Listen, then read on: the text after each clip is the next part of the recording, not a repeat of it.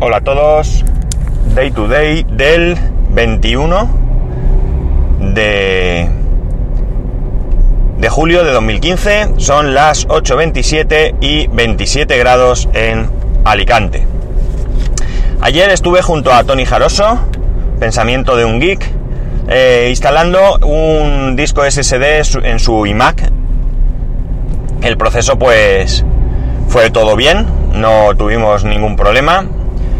El único problema que hubo es que eh, él, mismo recordó hacer una copia con Time Machine de, su, de sus datos, pero yo no recordé decirle que necesitábamos un dispositivo de arranque con un OS X para poder después recuperar esos, esos datos. Así que tuvimos que hacerlo allí.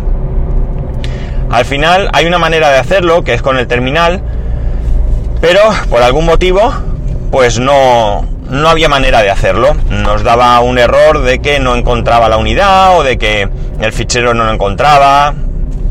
El caso es que utilizamos una, al final encontramos una utilidad que yo ya la había utilizado antes, no lo recordaba.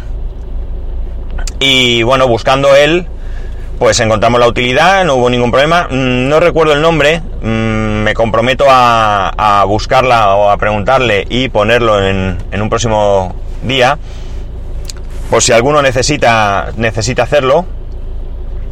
Es un proceso que tarda un poco, sí que es verdad. Primero te tienes que bajar los 5 gigas y pico que, que, ocupa Yosemite. Y en segundo lugar, pues tienes que mm, crear el, pues un pendrive. En el caso concreto que nos ocupa, utilizamos un pendrive. Y esto ya sí que tarda un, ratito. Depende también de la velocidad del pendrive, del USB que tengáis, etcétera, etcétera. Pero bueno, tarda un poco. Y como digo, ningún problema. Aprovechamos para limpiar el polvo que tenía por dentro. No tenía mucho, la verdad es que estaba bastante, bastante limpio.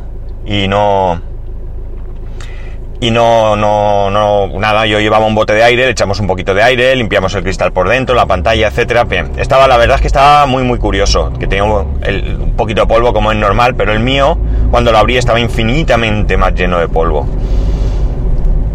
¿Qué más? Pues nada, pusimos el disco, hicimos el Fusion Drive, instalamos el OS X, y cuando arrancó y empezó a recuperar la copia de Time Machine, yo ya me marché, se, se había hecho bastante tarde, y él luego terminó, me mandó un vídeo de alguna aplicación arrancando y bueno, pues estaba bastante contento. Pero ya si acaso, pues a ver si el hombre tiene tiempo de grabar, porque con el trabajo y todo, pues ahora va bastante escaso de tiempo. Y en el próximo podcast que grabe, pues nos comenta un poco sus impresiones sobre, sobre esta mejora. Yo la recomiendo, la recomiendo y mucho, porque vamos, es darle una vida al equipo eh, diferente y, con un poco de dinero pues mejora muchísimo, muchísimo el rendimiento. Bien, ahora vamos a, ver, a hablar de algunas noticias que he leído. Mirar, hay una compañía, Brisley, que se ha encargado de hacer una encuesta de satisfacción sobre el Apple Watch. En primer lugar hay que tener en cuenta que esta compañía es americana y que entiendo que este muestreo se habrá realizado entre usuarios eh, estadounidenses. Pues bien, según dicen, el 97% de los usuarios del Apple Watch están satisfechos con él. Esto es más de lo que... Eh, de la satisfacción que produjo tanto el iPad como el iPhone, el primero siempre se habla, ya que estos fueron del 92 y 91%. En ese muestreo se ha tomado gente que eran usuarios de calle, eh, usuarios mm, tecnológicos, programadores, desarrolladores e incluso eh, periodistas, periodistas tecnológicos, cada uno en un porcentaje que iba disminuyendo. Pues de ese 97% satisfecho, el 66% está muy satisfecho y el 31% está medianamente satisfecho. ¿Vale? Dentro, si se analizan los datos únicamente de los desarrolladores, aquí baja muchísimo y solamente está mm, muy satisfecho el 43%. Yo esto lo, lo entiendo y es fácil. Mm, el sistema que actualmente hay de desarrollo del Apple Watch a mí me parece también mm, bastante, bastante malo. Es de suponer que cuando salga eh, WatchOS 2, todo esto cambiará y entonces mm, espero que vuelvan a hacer algún tipo de encuesta y que por tanto, pues veamos cómo, cómo evoluciona esta opinión de los desarrolladores. Si es para bien o es para mal. Y después, un dato curioso también es que el 73% de los encuestados piensan que el reloj vale lo que cuesta. Pero es que hay un 14% que piensa que podría valer más. Esto evidentemente es una encuesta que está realizada entre unos 800 o 1000 personas. He leído eh, dos artículos y en uno ponía 800 personas, otros 1000. En un principio, si la encuesta, yo no conozco a esta empresa, no sé la fiabilidad, no sé la seriedad, no sé si esta empresa pues tiene algún interés en, en todo esto y por tanto hay que tomárselo como un poco con, con, pinzas, vamos, porque porque puede ser que estén influenciados de algún tipo y, y por tanto no sea fiable, esté manipulada la encuesta. Yo, como digo, lo desconozco, lo desconozco absolutamente. Si está bien hecho, si esta es una empresa seria y la encuesta está bien hecha, eh, hay factores que en una encuesta se tienen siempre en cuenta. No es solamente yo pregunto a 10 personas, si 50 me dicen que sí y 50 que no, quiere decir que el 50% está de acuerdo y el otro 50% no. No es tan sencillo.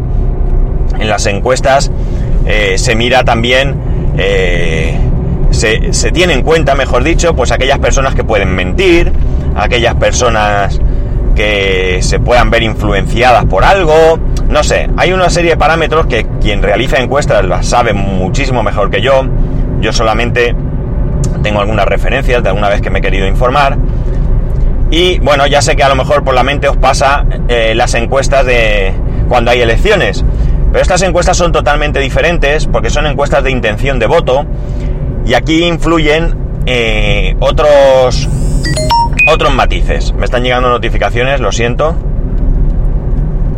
Si os molesta, pues me disculpáis.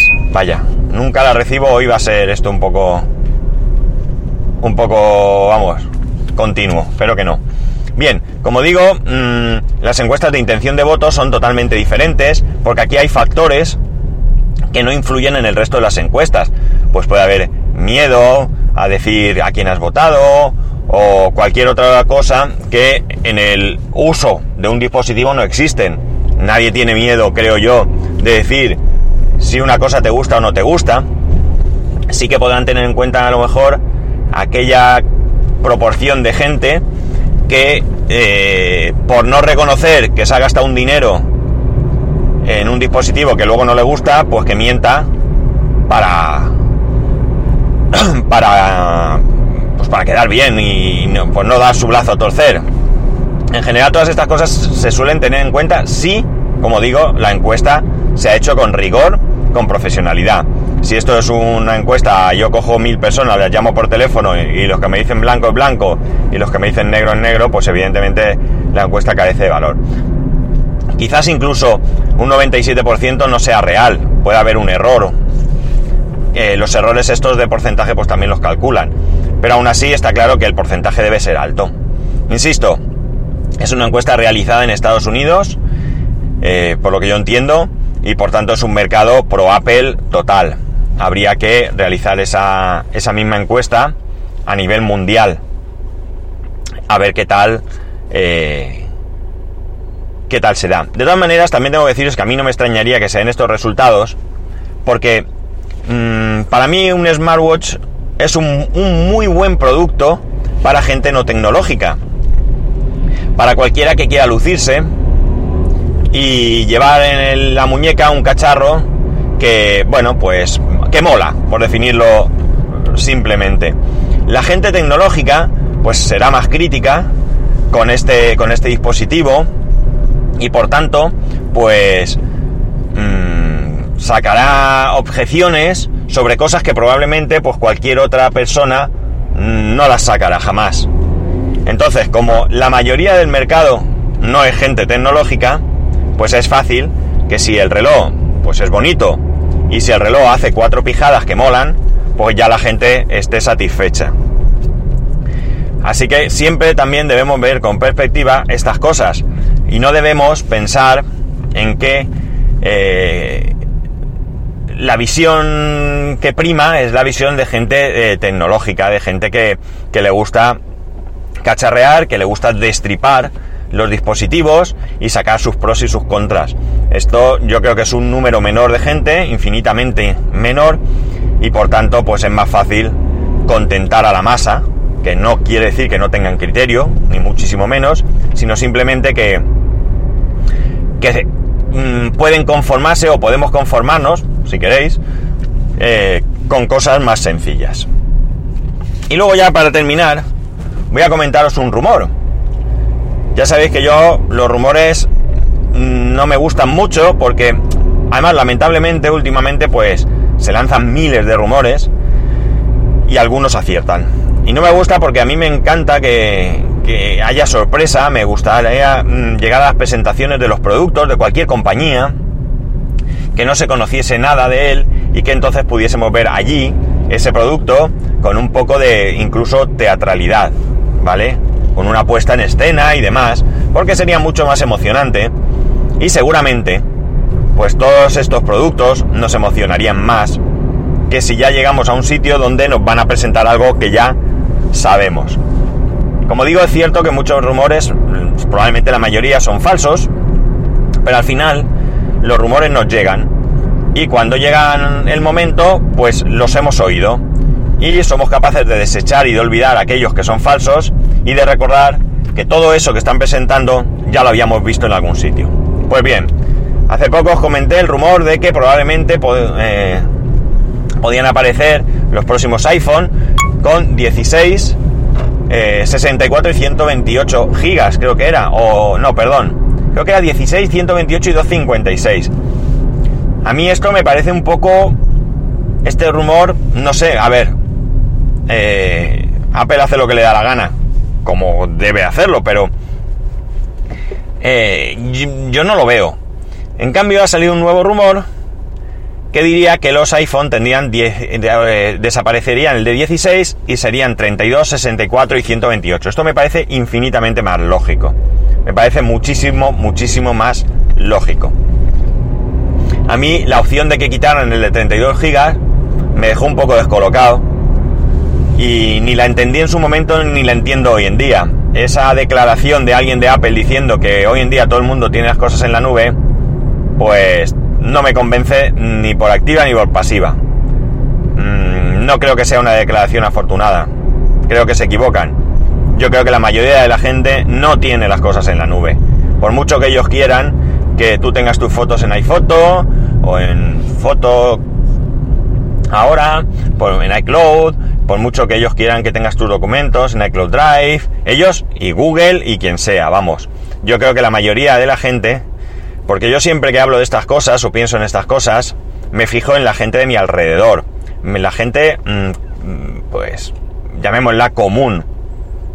No aquellas personas que conozco que, que disfrutan con la tecnología y que, como he dicho antes, pues se dedican a, pues bien a cacharrear o bien a exprimir sus dispositivos con el fin de, de sacarles el máximo potencial. Ya sabemos que la mayoría, pues con cuatro cosas eh, tienen suficiente. Bien, poco más. Eh, ya sabéis que para cualquier cosa podéis poneros en contacto conmigo a través de, Twitter en arroba spascual, a través de Telegram igual, arroba spascual y a través del correo electrónico en spascual arroba spascual.es. Sigo con mi teléfono, bueno, mi no, con el teléfono Android que me dejó mi socio y sigo haciéndole cositas y sigo probando y bueno, pues aquí estamos. Mm, de momento sigo echando de menos mi, mi, iPhone. Y, y bueno, hoy mismo he mirado a ver en qué fecha lo dejé en Carrefour, que fue el día 16, para ir contando los días que quedan para que me lo devuelvan. Y poco más. Un saludo y nos escuchamos mañana.